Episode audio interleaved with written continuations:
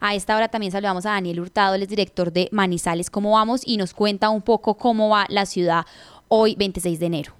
Recientemente estuvimos ante la plenaria del Consejo de Manizales, entregando información relevante sobre nuestra calidad de vida territorial y colocando sobre la mesa una serie de mensajes fundamentales a tener en cuenta en estos momentos de construcción del plan de desarrollo de Manizales. Uno muy importante, y hay que seguir teniendo conciencia de ello, estamos envejecidos. Manizales es una ciudad profundamente urbana y envejecida. De cada 100 personas que vivimos en nuestro territorio, prácticamente 95 lo hacemos en el área rural.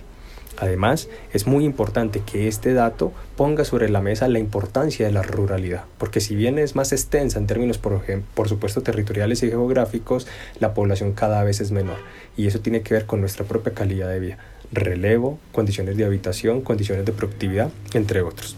Otro mensaje fundamental tiene que ver con la certeza de que efectivamente estamos envejecidos y cada vez las mascotas cobran un papel mucho más importante en nuestro territorio. Los datos nos dicen que aproximadamente el 40% de nuestra población tiene al menos una mascota dentro de sus hogares. A su vez, la necesidad de cuidar a otro. Eso sucede que en uno de cada cuatro hogares por lo menos hay una persona que requiere ese cuidado del otro.